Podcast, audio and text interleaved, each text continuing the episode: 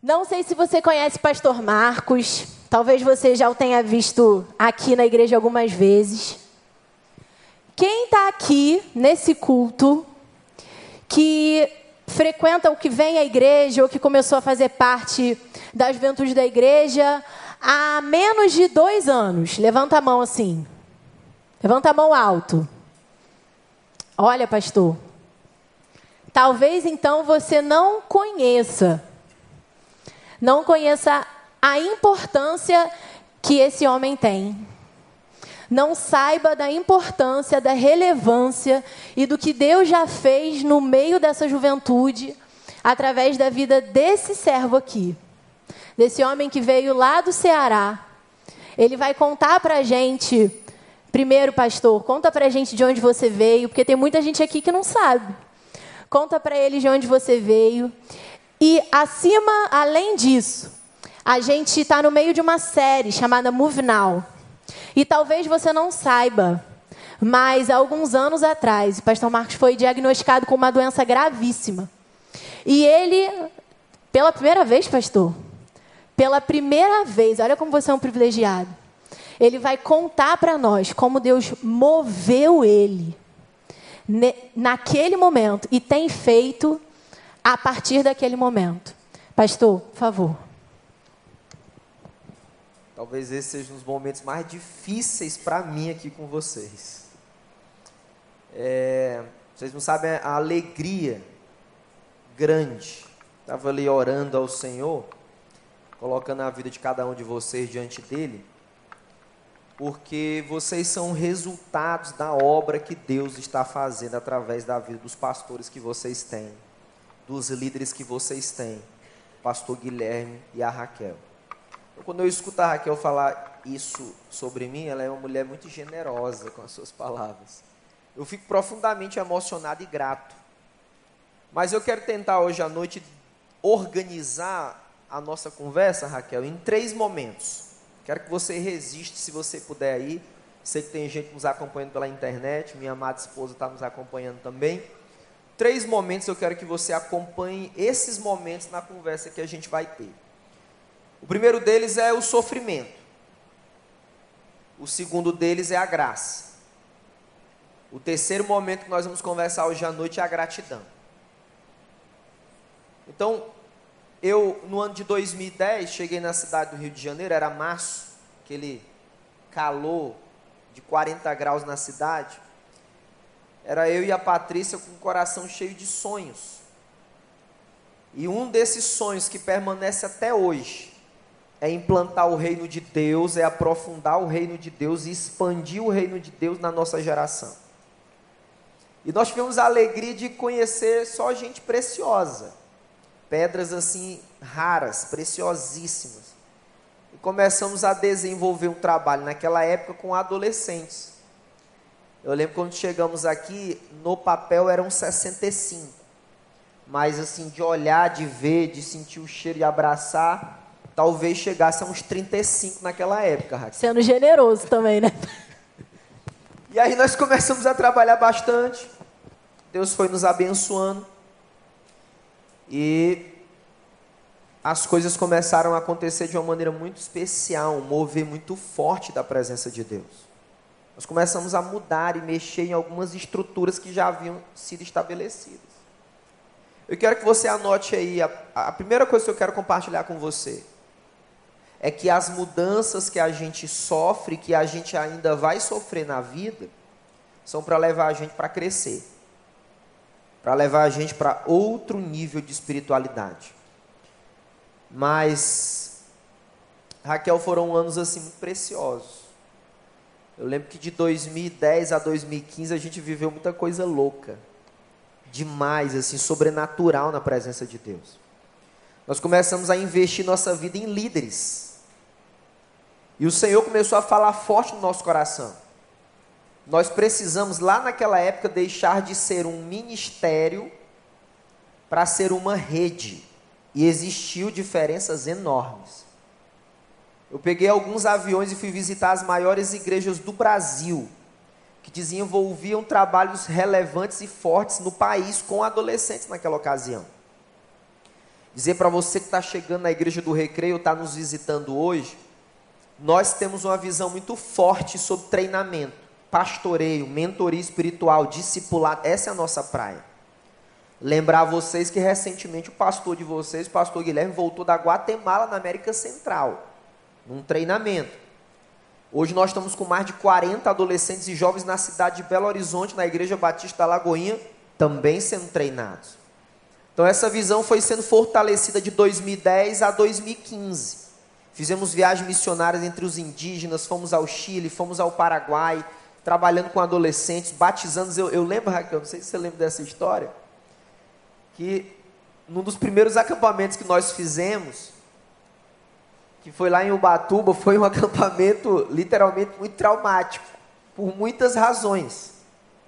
E quando eu voltei de lá, tinha uma certeza no meu coração: olha, igual esse aqui, com quanto teve coisas boas, mas nós não faremos mais. E aí começamos a desenvolver uma equipe, um núcleo. A tua célula tem que ter um núcleo de adolescentes, de jovens que amem muito a Deus. Que amem a Deus, que se deixem queimar pela obra dele. E nós tínhamos um núcleo naquele momento, na liderança dos adolescentes da Igreja do Recreio. Ainda antes de chegar no ano de 2015, em 2015, no ano de 2014, na verdade, no ano de 2014, nós somos desafiados, por razão de uma circunstância específica, a liderar também os jovens da igreja. Então, nós estávamos liderando adolescentes naquela época, e um pedido do nosso pastor sênior, pastor Vander, da diretoria da igreja, nós assumimos também os jovens. Ou seja, éramos, saímos de 65 adolescentes, 35 eu consegui enxergar. Deus nos abençoou de uma maneira muito poderosa e nós assumimos a juventude da igreja. Até que chegou março de 2015. Nós estávamos vivendo o melhor momento da vida da gente, tanto como família, como líderes na igreja. O Senhor tinha dado graça para nós de, de, caminhar muito próximo com os atuais pastores que vocês, vocês têm. Uma outra equipe também muito forte para a glória de Deus. Era gente que topava tudo e ainda topa tudo, e eles estão aí no meio de vocês. Gente corajosa. Gente que, quando nós lançamos o desafio, olha pessoal, vocês vão ter dois meses para vocês se virarem nos 30, abrirem a casa de vocês, e nós vamos começar células. Eu lembro quando recebemos amigos aqui de Belo Horizonte, temos o Felipe, que é dessa igreja que nós temos um carinho muito grande, uma amizade de longa data. Nós ficamos conversando com os pastores daquela igreja até quase duas horas da manhã, num restaurante aqui no Recreio. O nosso coração ficou tão incendiado, nós resolvemos fazer aquilo, porque nós entendemos que célula é a igreja de Deus, não é uma ferramenta. E aí nós assumimos a juventude da igreja e o Senhor abençoando e as coisas acontecendo, adolescentes e jovens sendo batizados, as células crescendo. E eu lembro que eu estava todo preparado para ir para São Paulo, em março de 2015. Olha o salto que nós estamos dando. E aí o Senhor estava inaugurando uma fase nova na minha vida, que é a primeira vez que eu estou falando abertamente com muitos de vocês. Eu precisava estar em São Paulo naquela ocasião, era o congresso de células. Iam estar ali pastores e, e líderes do país inteiro, eu precisava estar lá e eu ia com o nosso pastor também. Nós, nós íamos com um grupo aqui da igreja naquela ocasião. Só que durante aquela semana, aquela conferência ia ser na sexta-feira. Há muitos anos, a segunda-feira é meu dia de descanso pastoral, junto com a minha família. E aí eu descansando naquela segunda-feira e comecei a ter infecção ou a inflamação nas minhas amidas. Nós temos aqui a Raquel, que é enfermeira, que entende muito bem disso. E aí eu comecei a ficar rouco. Senti um pouco de febre, mas a terça-feira começou e eu já gosto de amanhecer a terça-feira trabalhando, estudando, produzindo, organizando minha semana, preparando a minha agenda, visita, pregação, aconselhamento. Então, essa é a minha natureza nos últimos quase nove anos aqui na igreja.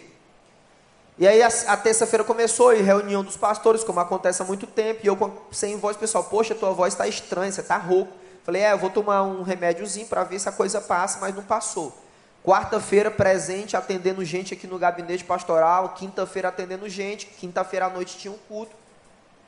Até que quando voltei para casa na quinta-feira, eu já não aguentava mais, perdi a voz completamente e havia muito pus na minha garganta. E eu fiquei irritado. Quando eu fico doente, eu fico irritado. O meu humor já muda completamente. Eu fiquei tão irritado que eu nunca me esqueço daquela noite como a irmã foi uma benção na nossa vida. Patrícia ligou para Raquel sem saber o que fazer, com a minha irritação severa. E a Raquel instruindo ela, não tem calma, realmente ele fica assim mal-humorado. Patrícia, a Raquel me conhece também há muito tempo, assim como outras irmãs queridas aqui da igreja. E aí um casal de líderes que nós temos ligou e disse, pastor, nós vamos te levar para o hospital hoje. Era uma quinta-feira. Eu disse, vamos fazer o seguinte, é, eu acabei de voltar de um hospital em Botafogo e não resolveu nada. Vamos esperar o final de semana para ver o que, que vai acontecer. Quinta-feira, na sexta-feira de manhã, eu fui no hospital e tomei uma gostosa medicação chamada de bezetacil. Quem tomou bezetacil, ergue-se a mão e dá uma glória a Deus. Espero que você já tenha sido restaurado, porque tem gente que diz que nunca se recupera disso não. E aí eu fiquei assim com as, a região posterior, como disse o Dr. Russell Shedd, mais conhecido como nádegas, bem doloridas naquela ocasião. E não passou. Até que realmente eu resolvi ir no hospital, nós deixamos o nosso filho Natan, que naquela época tinha três anos de idade, na casa de uma família da igreja. E quando eu cheguei no hospital, a médica disse o seguinte: Olha, se o senhor tivesse chegado aqui agora, talvez o senhor tivesse morrido de uma infecção generalizada. É um nome que a gente chama na medicina como sepse. E eu fiquei muito assustado, sem entender o que estava acontecendo. Mas aí ela disse: vamos fazer o seguinte, você vai ficar internado, vai tomar algumas medicações e de repente você vai para casa. Eu lembro que naquele dia, Raquel, a Patrícia, é, nós estávamos aguardando ser transferido para o hospital que nós não sabíamos qual era, poderia ser qualquer hospital na cidade. E a Patrícia dormiu com a cabeça aqui no meu peito. E eu comecei a tomar muitas medicações. A médica que me atendeu era uma cardiologista. Ela não entendia muito bem do que estava se passando comigo, tinha uma, uma breve, ligeira impressão, assim, muito longe. Até que na manhã, na manhã daquele dia, nós fomos transferidos para o hospital. Cheguei no hospital aqui na Barra, na Avenida Ayrton Senna. Passei por muitos exames. Exames neurológicos, de sangue, vários, muitos. Eu acho que eu nunca fiz tanto, tanto exame como naquela ocasião, Raquel. Acho que até hoje aquele foi o recorde. E só depois daqueles exames eu ia ser encaminhado para o quarto. Então eu cheguei no quarto e você, eu quero que você pense o que eu pensava naquela hora. 2015, vivendo talvez o melhor momento da minha vida naquela ocasião. Deus nos abençoando de tantas maneiras, coisas extraordinárias nós estávamos vivendo. Eu pensei, não, é provável que eu fique três, quatro dias aqui e depois eu vou para casa. Tá tudo certo, a gente volta a trabalhar novamente e, e vai continuar dando sequência o que Deus está querendo fazer no mundo. Só que não. Primeiro dia eu fiquei internado. Segundo dia eu fiquei internado. No terceiro dia eu fiquei internado. No quarto dia eu fiquei internado, recebi ligações de muitas pessoas. Jovens nossas aqui, que fazem parte é, hoje atualmente do Papo de Sexta, elas, enfermeiras assim como a Raquel, elas ficavam comigo. E aí teve um jovem muito doido que eu o convidei carinhosamente, e esse é um tipo de cara que topa tudo. É um baixinho assim, um metro e pouco, eu disse, cara, você não quer vir me ajudar aqui não, dormir no hospital comigo? Ele disse, eu estou indo agora aí. E o Lucas Souza foi lá e ficou aquela noite comigo. Só que nem ele nem eu sabíamos o que estava acontecendo. A gente brincou, zoou e tal, foi muita zoeira naquela noite ali. O irmão dormindo na cama lá do meu lado. Não na cama comigo, obviamente, né? Mas na cama do lado. Deixar isso bem claro, viu, irmão Márcio? Essa explicação ela é relevante. Então, Guilherme trabalhando, dando sequência aos compromissos que eu tinha assumido. Obviamente não viajei, todo mundo tocando as coisas e eu lá internado, recebendo muitas visitas. Quinto dia, sexto dia, sétimo dia, oitavo dia entra uma médica num quarto. Eu quero que vocês agradeçam a vida dela junto comigo, a doutora Berta. A doutora Berta ela é brilhante. É uma das maiores hematologistas do estado do Rio de Janeiro, que não trabalhava naquele hospital, mas que foi convocada, tendo em vista o grau de complexidade que eu apresentava. Ela disse: Olha, nós temos uma notícia para o senhor aqui, nós vamos fazer um exame, mas fica tranquilo, vai dar tudo certo. Eu falei: Mais exames? Eu já estava já boladérrimo internado. Eu nunca tinha tido nem dor de dente. Na verdade, eu acho que eu nunca tive dor de dente, Raquel. É, graças a Deus, aleluia. Pelo menos isso, né? Eu não tive. E aí eu estava internado muito tempo. Aí eu disse, doutor, e como é esse exame? Fica tranquilo, você vai virar. Nós vamos pegar uma cânula, mais ou menos desse tamanho, e vamos enfiar essa cânula até a sua medula óssea. E há muito tempo eu não estudava biologia, estudava outras coisas, menos biologia. Eu falei, mas onde é a minha medula óssea? Isso é aqui, perto da sua cintura. E eu perguntei para ela, e qual que é a função da medula óssea? Ela disse, fica tranquilo, é o lugar onde o teu sangue é produzido. Achei aquele esquisito, mas vamos lá. Eis que ela aparece com um cano desse tamanho, me dá uma anestesia local e ela insere aquilo. Ô, gente, foi uma dor, Raquel, gigantesca. Naquele momento eu vi que a coisa não era o que eu estava pensando que fosse. Ô, gente, eu chorei naquela hora. Chorei e chorei muito de dor. Eu fiquei dois dias sentindo dor aqui. Eu disse, meu Deus, o que está acontecendo com a minha vida? Minha família inteira é de Fortaleza, os meus pais me ligando, vários irmãos da igreja ligando. Só que a gente não entendia o que estava acontecendo. Só que quando as pessoas iam me visitar, eu sentia essa esse medo. Eu percebi esse medo na expressão facial das pessoas que eu me visitar. O sofrimento se instalou na minha vida. Nono dia internado. Ela volta e ela diz: Sua esposa está aí? Eu disse: Não, ela está vindo já. Quando ela chegar, o senhor pede para me chamar aqui? Eu, tá bom. Ela chegou, nós sentamos, estávamos só nós naquela ocasião. A igreja orando, muitos amigos do país inteiro orando, recebi mensagens fora do Brasil, da França, da Inglaterra, homens e mulheres de Deus clamando ao Senhor pela minha vida. Ela disse: Olha, nós temos uma notícia, poderia ser pior, mas ela não é tão ruim assim. Aí eu já abri o sorriso, falei: oh, coisa maravilhosa. Deve ser, eu volto para casa tomar só um remedinho, vai ficar tudo certo se o senhor o senhor tem uma leucemia. Eu disse na minha ignorância, o que é isso, doutora? Ela olhou nos meus olhos e disse, o senhor tem um câncer. Eu disse, eu? Acho que a senhora está enganada. Ela é, o senhor tem um câncer. O senhor vai tomar remédio a sua vida inteira. Vai dar tudo certo. Quando ela saiu, nós nos entreolhamos, eu e a Patrícia seguramos nas mãos um, dos outro, um do outro naquela sala de hospital fria, muito fria. Mas parece que aquele frio alcançou a alma da gente. E eu só fiz uma coisa naquela hora: chorar na presença de Deus. Fiquei muito abatido, muito. Décimo dia eu recebi alta do hospital, voltei para casa. Era uma segunda-feira, eu lembro que no domingo de manhã a igreja orou, acompanhou o culto pela internet. E o nosso pastor estava voltando de viagem, aliás, era um domingo, eu estava em casa, recebi alta, foi no domingo de manhã eu estava em casa. O nosso pastor perguntou assim: o que, que você, você quer que diga à igreja?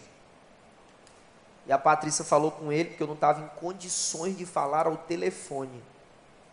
Ela disse, pastor, compartilha com a igreja. Ô, gente, o sofrimento pode levar a algo muito perigoso na vida da gente. A negar o que a gente está passando. a esconder o que a gente está passando. Nós resolvemos trilhar o caminho da transparência. Daquilo que eu preguei durante cinco anos aqui nesse púlpito, toda sexta-feira, naquela ocasião, depois mudamos para o sábado, semana após semana, pregando a palavra de Deus sobre o valor dos relacionamentos. E ali começou uma saga, né, Raquel? E foi muito choro na presença de Deus. Ela me deu um pote com comprimidos, era mais ou menos uns 60 comprimidos. E era uma droga muito pesada, porque essa droga ela foi produzida em 1960 na Universidade da Filadélfia, nos Estados Unidos. Só tinha um problema com aquela droga que eu estava tomando. Se eu ficasse tomando ela mais de quatro meses, eu estava iniciando um, um tratamento de câncer no sangue. Ela ia detonar o meu intestino, o meu fígado e os meus rins. Ou seja, eu não poderia tomar ela muito tempo. Mas eu precisava tomar ela até a medicação que eu preciso tomar ela fosse liberada pelo meu plano de saúde. E aí começou uma saga muito grande do que fazer. Num domingo pela manhã, o pastor Wander, nosso pastor, comunicou aquilo para a igreja. Muitos irmãos ficaram em estado de choque naquela manhã. E foi um sofrimento muito grande para mim e para minha família. Eu tive vários pensamentos. Eu recebi a mensagem de uma jovem, Raquel, que está afastada dos caminhos do Senhor, que já esteve entre nós, que já fez parte de uma célula. Mas por causa de um relacionamento, ela se afastou dos caminhos de Deus. Enquanto nós orientamos, falamos, instruímos, mas ela optou isso. Ela optou escolher esse caminho. Uma questão particular, pessoal dela. Aí ela me mandou várias mensagens aqui essa semana. Pastor, eu estou sofrendo muito. E eu disse: Jesus continua amando você. Aí ela fez a pergunta que todas as vezes que eu escuto essa pergunta, eu entendo e continuo entendendo o propósito de Deus. Ela fala assim: Mas o Senhor já passou pelo sofrimento? E eu respondo: Sim, algumas vezes. Hoje, gente, eu acordava três horas da manhã. Parecia que eu tinha tomado um banho deitado na minha cama. Sabe qual era o sentimento que eu tinha? Um sentimento de vergonha. Porque há muito tempo casado, pela primeira vez na minha vida eu senti vergonha de mim. Eu acordava suado. E a Patrícia dormindo do meu lado, eu me levantava, me ajoelhava na cama, do lado da cama, como faço até hoje, ia clamar a face de Deus. E a minha oração era assim: Senhor, não me deixa de fora daquilo que o Senhor está fazendo na igreja do recreio no mundo. Eu não quero estar tá de fora a coisa está ficando gostosa agora, o Senhor vai me tirar do jogo. Eu estou afim de jogar. Eu fiquei muito tempo orando. E aí onde entra a figura das pessoas que amam a gente e pastoreiam a nossa vida. Eu lembro de madrugada eu peguei o telefone, mandei um áudio naquela época. Nós tínhamos um grupo dos nossos líderes e eu mandei um áudio se despedindo de todo mundo. Você vê que eu estava tão afetado emocionalmente. Porque na verdade era algo que poderia acontecer. Aí eu estava tão doido. Acho que um, um, um, das pessoas que mais sofreram foi o Guilherme e a Raquel, porque era muita loucura. Se vamos almoçar hoje. Aí eu ligava para eles, a gente ia num antigo restaurante aqui no Recreio Shopping. E eles ficavam na minha frente, eu na frente deles, e eu simplesmente só chorava. Só isso que eu fazia. Talvez você que não conhece qual é a visão que nós temos do reino de Deus, eu vou te dizer agora. Aqui é lugar de gente que sofre. Aqui é lugar de seres humanos. A Bíblia fala assim, ó. O Senhor resiste ao soberbo, mas Ele dá graça pelos humildes. Eu chorei longos três meses de ficar desidratado. Sabe quando Deus começou a mudar a minha vida? Sabe quando Deus começou a virar o jogo? Quando eu me deixei ser curado por pessoas. Porque Deus usa pessoas para curar a sua vida. Eu lembro que eu ainda muito fraco, com mais ou menos 15 dias sem pisar no prédio da igreja, eu cheguei aqui com a bolsa nas costas, com um sorriso plástico. Ah, eu estou afim de trabalhar, eu quero trabalhar muito hoje. Passei aqui, fui para a minha sala, que era aqui atrás naquela época. E eu dividi com o pastor Miquéias. Falei com as pessoas na secretaria, fui até lá, me ajoelhei e comecei a chorar. Sozinho na minha sala. Quando eu senti uma mão no meu ombro, Raquel, no meu ombro esquerdo, depois eu senti outra mão no meu ombro direito. Vocês nunca souberam disso. Sabe quem eram aquelas pessoas? Eram duas pessoas que trabalham até hoje aqui na igreja. Elas abriram a porta de fininho, foram até onde eu estava, se ajoelharam do meu lado e cada uma impôs a mão no meu ombro. Em vez de ser um chorando, eram três chorando na presença de Deus, clamando a Deus para que o Senhor pudesse liberar a cura sobre minha vida. Cuidado. Não valoriza o teu sofrimento maior do que o sofrimento do outro. Você não sabe a história do outro. Você não sabe a história do outro. Eu sofri demais, muito na presença de Deus. Passado esse episódio, 15 dias depois, ainda muito vulnerável, fui atender um casal aqui, um casal de líderes que a gente trabalhava junto na obra de Deus.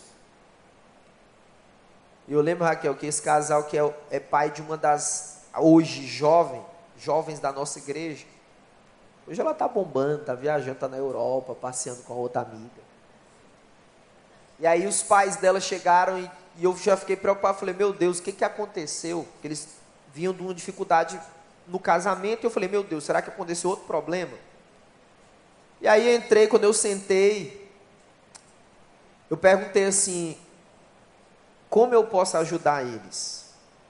Gente, eu acredito ali, Raquel, que ali foi quando Deus abriu a minha armadura. Eles disseram assim: Pastor, você está errado. Não é essa a pergunta. A pergunta é assim: Como nós podemos te ajudar hoje? Hoje, gente, parece que foi colocada assim uma, uma alavanca e me abriu de uma maneira muito poderosa. Eu nem acreditei que eu estava ouvindo. Outra coisa que eu quero compartilhar com vocês. Cuidem dos líderes que Deus deu para cada um de vocês. Você quer ser honrado por Deus? Você quer ser um adolescente honrado e honrada por Deus? Honre. Você quer ser um jovem honrado por Deus? Honre. E eu disse para eles assim: Sabe como é que vocês podem me ajudar? Eu só preciso de um abraço de vocês hoje. E nós ficamos uma hora ali. E eu só chorava na presença de Deus. Lembra, etapa número um: sofrimento. Eu não sabia como é que eu ia entrar aqui na igreja. Eu, eu não sabia o que, que eu tinha que fazer. E quando eu entrei na igreja pela primeira vez, depois de saber que estava com um câncer, eu, eu fiquei assim num estado assim, desconcertante, porque eu, na verdade eu não sabia o que, que ia acontecer. Porque numa igreja do tamanho da nossa, você tem muitas coisas que estão acontecendo. Tem coisas, inclusive, inusitadas. E aí, eu, me, eu vim aqui na frente, antes eu sentava lá, E a gente começou a fazer várias músicas, comecei a sentar aqui junto com os pastores e eu, em alguns momentos, eu, eu senti até medo. Porque eu não sabia o que ia acontecer. Mas numa manhã de domingo, pastor Ribamar, que eu tenho um carinho enorme por ele, ele pregou um sermão aqui que era uma pergunta, era assim: o que você tem em casa? E ele fez um apelo naquela manhã. Eu fui um dos primeiros a me ajoelhar na presença de Deus e dizer: Senhor, o que eu tenho na minha casa hoje é só sofrimento. Muita lágrima, muita dor na minha alma. E eu continuava orando, não me deixa de fora. A gente quebrou tanta pedra, Senhor. E agora que eu quero ver as orquídeas brotarem, o Senhor não vai me dar essa, essa oportunidade. Olha os líderes sendo gerados, o Senhor já já está mostrando pastores que serão levantados por ti, Deus. Eu quero ver esse negócio acontecer. Foi muito sofrimento. Eu lembro que quando fui para um laboratório fazer um exame, eu me senti muito envergonhado, Raquel. Eu jamais imaginei que ia passar por uma situação daquela. Eu fiz um exame que era mapeamento genético. Só que foi diferente de tudo que eu já tinha feito na minha vida. Eu cheguei no laboratório também desconcertado e não sabia o que estava acontecendo. Aí a mulher do laboratório trouxe um catatal de papel para mim. E ela disse assim: Olha, é...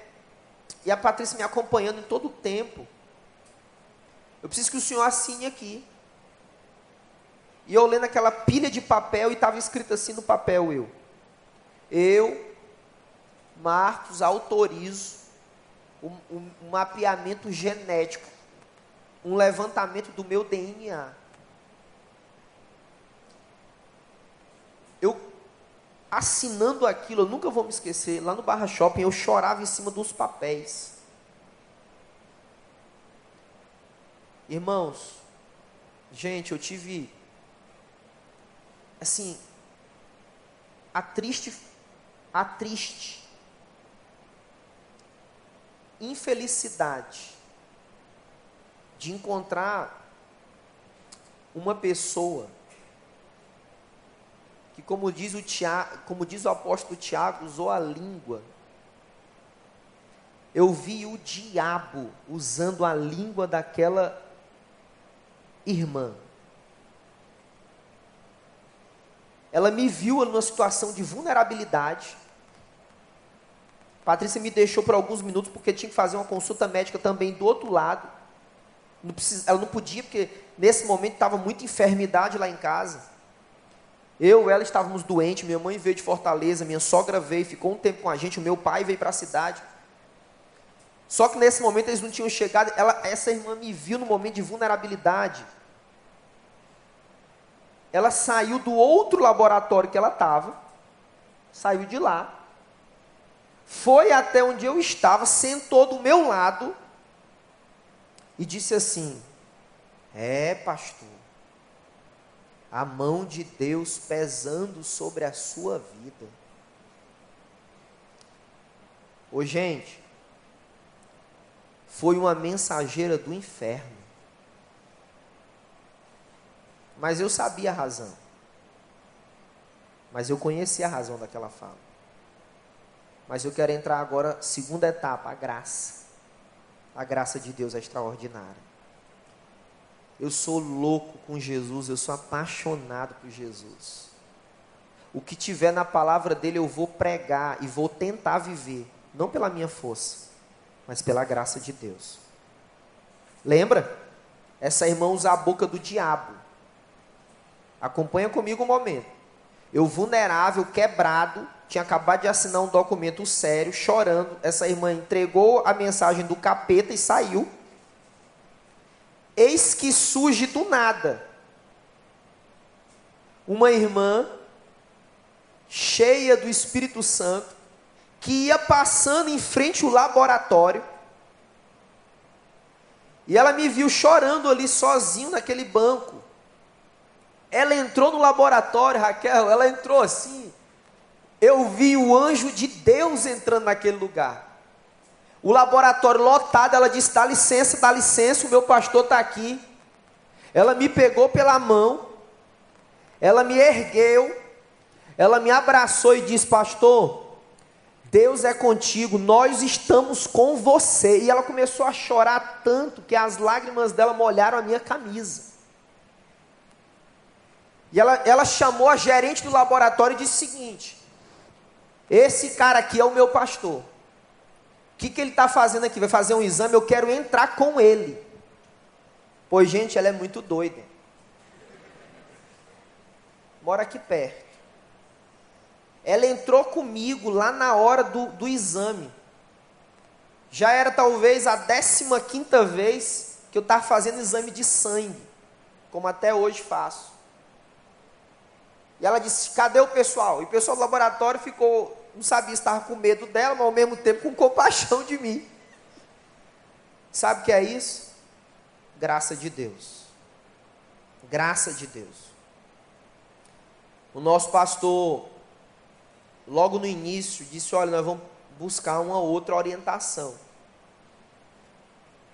Passou na minha casa.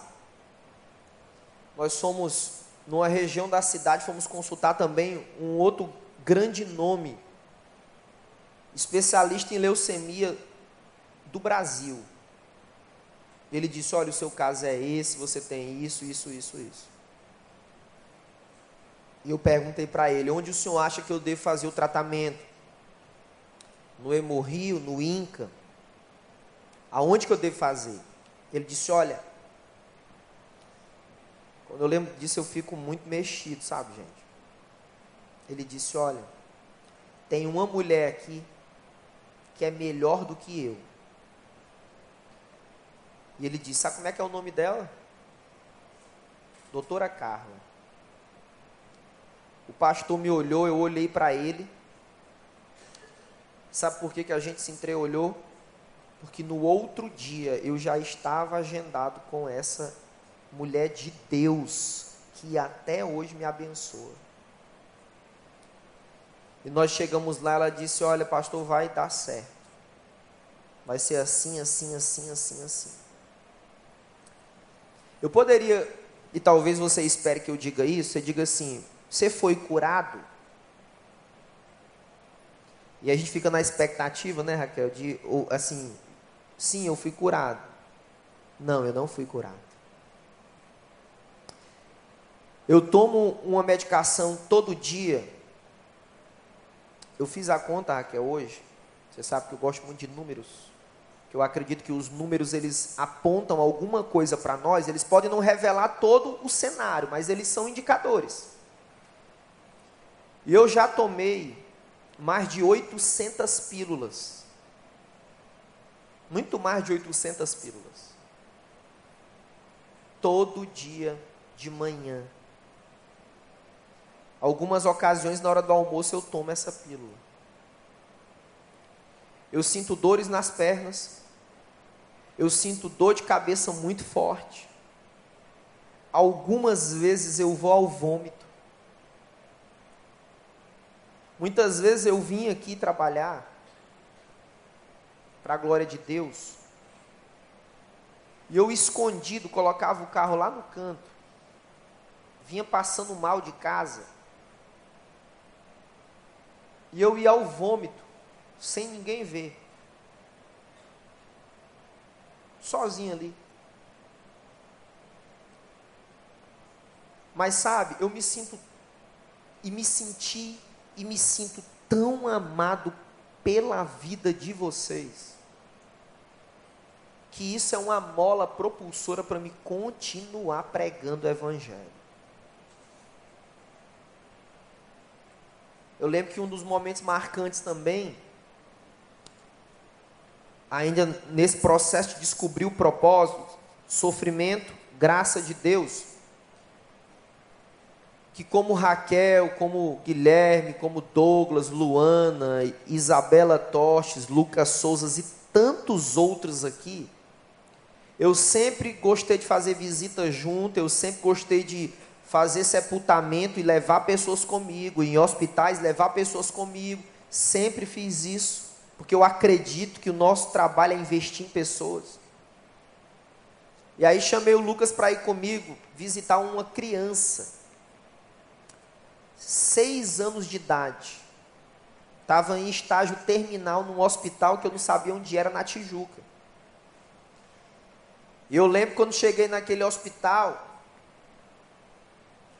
a prima, eu acho que a prima dele está aqui. Cheguei naquele hospital, me senti muito honrado de estar com aquela família. E a criança estava apenas respirando por aparelhos. O pai e a mãe choravam muito. Quando eu e o Lucas entramos ali na UTI, nós vimos vários dinossaurozinhos em cima, e eu me lembrei do Natan, meu filho. E aí o pai começou a chorar e fez a pergunta que talvez você faça, e eu fiz essa pergunta também. Disse assim: por que Deus deixou isso acontecer? o pai do menino católico, morava em Brasília, vieram fazer, foram fazer tratamento em São Paulo e acabaram voltando para o Rio para estar perto dos familiares num momento difícil. Olha o que é a graça. Quando ele falou isso, veio à minha memória a pergunta que eu fiz para Deus. Eu fiz assim, Deus, como que pode? De 100 mil pessoas, eu fui um escolhido para ter células cancerígenas na minha medula óssea que detonam a formação do meu sangue. Como? Eu lembro que eu e o Lucas ficamos ali estáticos. E a palavra que o Espírito Santo falou comigo, eu falei com eles. Eu fui em direção ao pai daquele menino na cama estado terminal. Era 11h45 da manhã, Raquel, o ponteiro estava se aproximando do número 12 para dar meio-dia. Eu disse: Olha, eu não tenho essa competência. O padre não pode dizer para o senhor, um rabino pode dizer para o senhor. Mas uma coisa eu sei: o Deus que se revelou em Jesus vai encontrar o seu filho e vai dizer para ele. Quando nós saímos daquele hospital, dentro do carro ainda recebemos a ligação. Pastor, ele morreu. Só deu tempo a gente sair do hospital. E olha o que é a graça. Mas pastor, tem uma notícia boa no meio dessa tra tristeza, tragédia. Eu falei, qual que é, irmã? Ela disse, com quanto ele é católico, ele disse que só quer um, o pai do menino, só quer uma pessoa lá para fazer o sepultamento. E que é o senhor, que é um pastor. Falei, pode dizer para ele que nós vamos estar lá. No outro dia eu cheguei para pregar a capela lotadíssima. E eu preguei a palavra de Deus e dei meu testemunho. Naquela manhã, na capela do cemitério, Deus salvou pessoas ali. Sabe o que é isso? É a graça de Deus. Pensa agora no teu sofrimento. O meu sofrimento é essa enfermidade. Pensa agora no teu sofrimento. E eu e a Raquel e nenhum de nós tem autoridade para qualificar o teu sofrimento. Ah, não sofre não. Ô, gente, a pior besteira que a gente fala para uma pessoa é assim: não sofre não. Não diga isso. Ah, ela está sofrendo por besteira. Besteira para você, mas para o outro pode ser importante. Graça. Deus vai usar o teu sofrimento para a glória dele. E eu me senti muito amado e muito protegido pelos líderes que o Senhor colocou do meu, do meu lado. Não apenas pelos pastores que estavam junto comigo, mas pelos líderes que estavam me ombreando. E os dias foram passando e a morte não chegou, né, Raquel?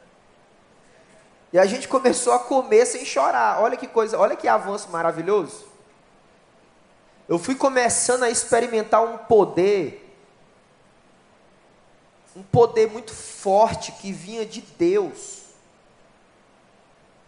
Eu voltei para os bancos da universidade, já não estava mais saindo do meio da aula para chorar no banheiro.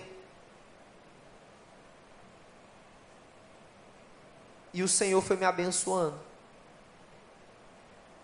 E terceira etapa. Gratidão. Qual é a gratidão que eu tenho? Quando eu assisti Lutero, eu fiquei pensando assim: o conselho que esse bispo deu para Lutero, Lutero é um conselho muito doido. Lutero chegou para o bispo de Roma e disse assim: Bispo, eu estou numa crise muito grande. Aí o bispo disse assim para ele: vá para o seminário. Aí Lutero, como assim? Eu estou falando para você que eu estou numa crise muito grande, você me manda ir para o seminário. Aí ele disse: é, você precisa conhecer mais a Deus. Qual é a gratidão que eu tenho? No momento de alto sofrimento, experimentando a graça de Deus. O nosso pastor diz assim: Olha, eu tenho um desafio para você. Eu disse: Para mim? Não, acho que o senhor está equivocado. Para mim? Se é. Qual que é o desafio? Olha, nós precisamos colocar uma pessoa para cuidar das células da igreja. E só tem uma pessoa que nós entendemos que tem condições de fazer isso. É você. Eu disse, eu? Estou fora. Eu não estou conseguindo nem dar conta de mim. Como que eu vou dar conta disso? Mas por obediência.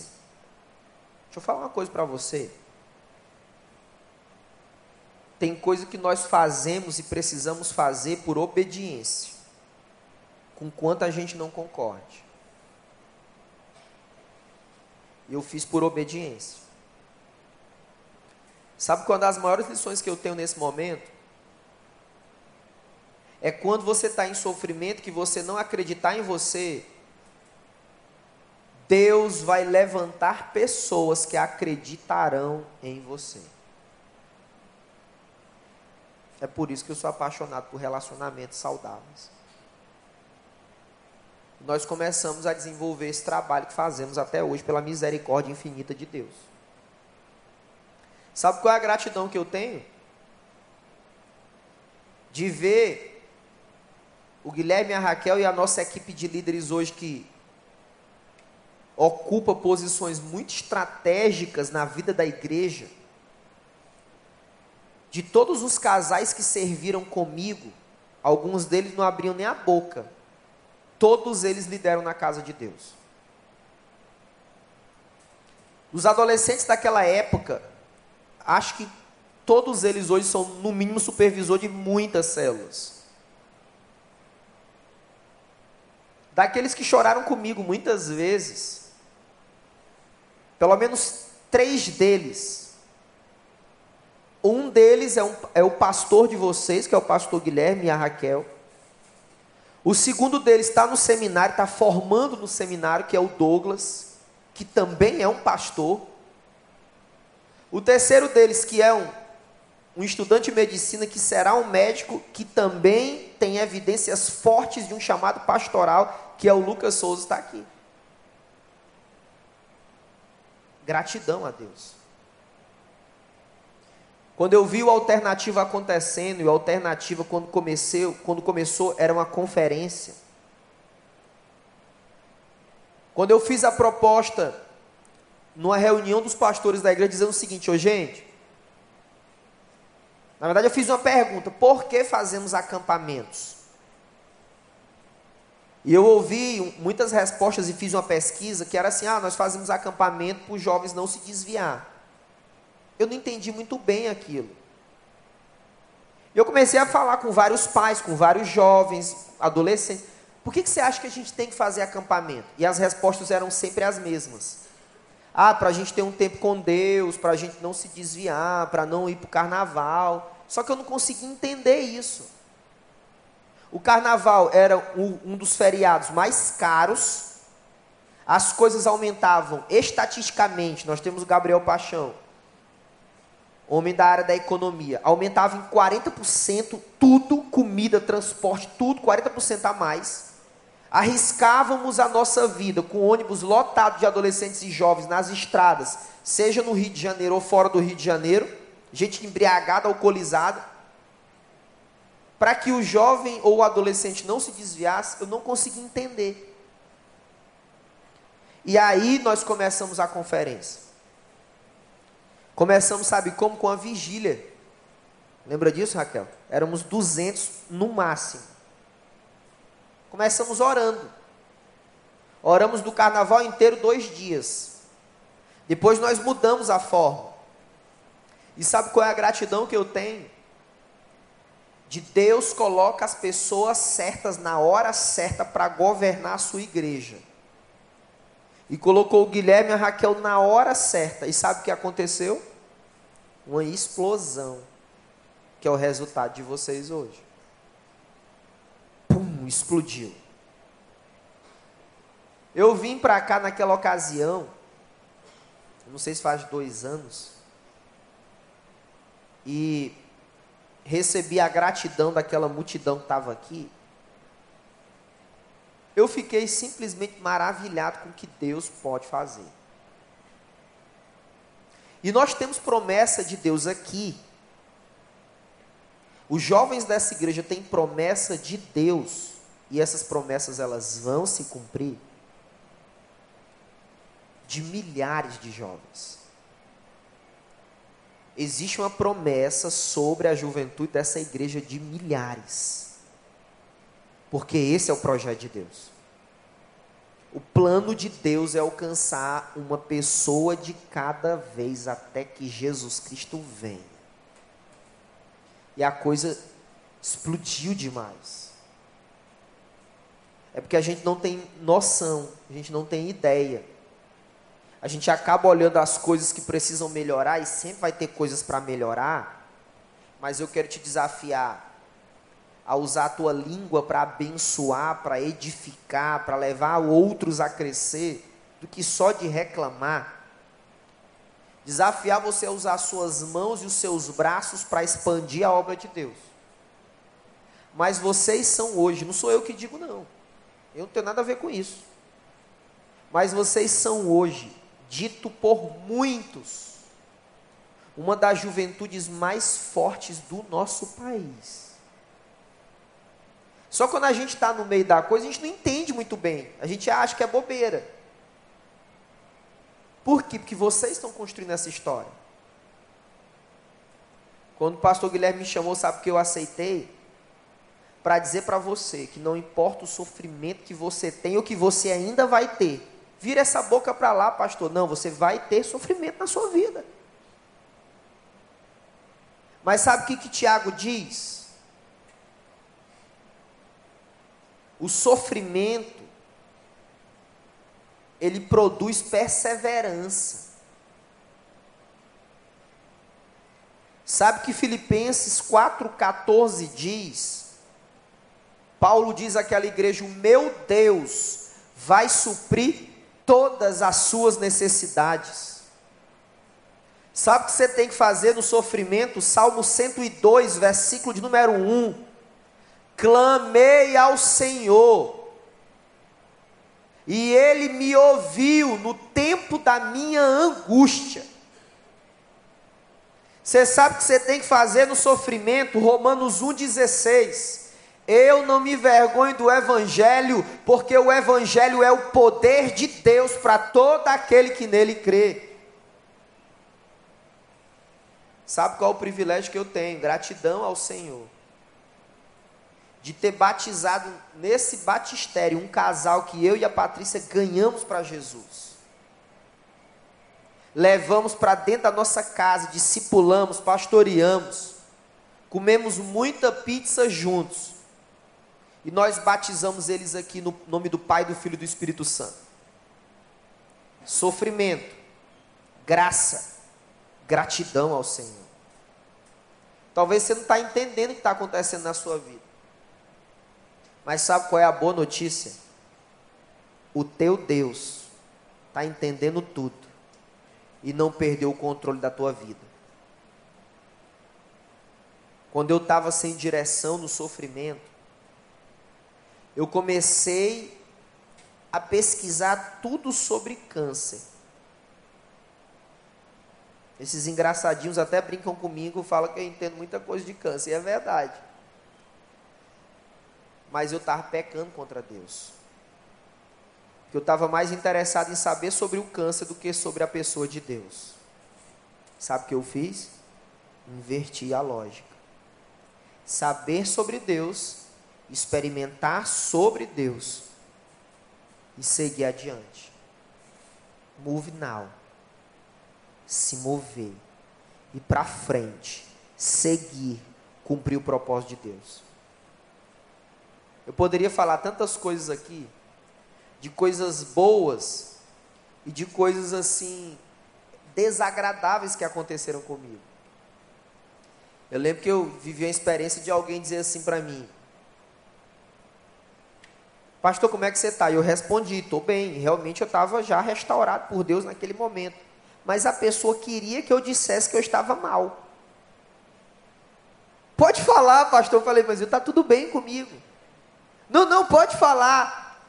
Falei, meu irmão, você está quase me enterrando. E sabe qual é a boa notícia? Já passaram três anos. Eu continuo pregando a palavra. Eu continuo liderando a minha célula. Eu continuo ouvindo pessoas toda semana. Eu continuo dando suporte a igrejas. Eu continuo servindo a Deus mais apaixonado do que nunca. Eu queria compartilhar uma foto com vocês. Gratidão a Deus por isso aí. Coloca pra gente, por favor, Claudinho. Essa é minha esposa Patrícia. Nós estamos essa semana na 37 semana, Raquel. E esse é meu filho Natan, seis anos, que ora todo dia. Todo dia ele ora. Deus, cura o meu pai. Quando eu lembro essa oração, eu me junto a ele em oração. Eu digo assim, filho, nós vamos continuar orando para Deus curar o papai. Mas eu quero que você nunca esqueça do que o seu pai vai lhe dizer. Se Deus curar o papai, ele é Deus. Mas se ele não curar, ele também é Deus. Você entendeu, filho? Entendi, pai, entendi. E Deus me deu a bênção de ser pai pela segunda vez. Sofrimento, graça, gratidão ao Senhor. Ô, gente, tem muita coisa para a gente fazer. Os líderes que Deus colocou sobre vocês, só é gente doida, só louco, só gente doida por Jesus. Quando eu vejo desde os meninos que trouxeram essas poltronas para cá, para as pessoas que estão lá na recepção, para os que lideram célula, por, pelos que discipulam, pelos que intercedem, pelos que estão em Belo Horizonte.